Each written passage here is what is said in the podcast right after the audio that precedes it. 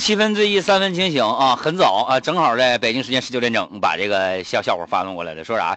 说我躺在一张床上，我心里想，我说这张床上不知道睡过多少女人。虽然说我对他们一点都不了解啊，你说现在这社会不就这么回事吗？就在这时候，一个护士的声音响起：“哎，磨蹭啥呢？你该出院了，别病人等床位呢。”吓我一跳，我还寻思这你你家床呢。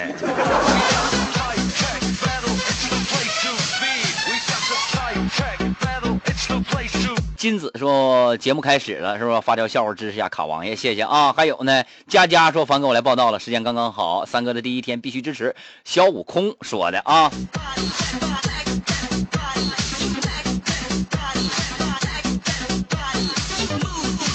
创世小悟空说：“这个时间我正好刚到家啊，为了有信号听听，俺在楼下和蚊子奋战呢。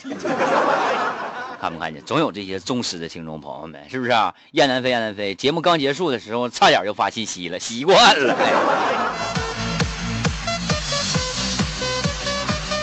七分醉意，三分清醒啊！说的昨天晚上嘛，你这个名起的也是，你你就你这个名特别适合烧烤。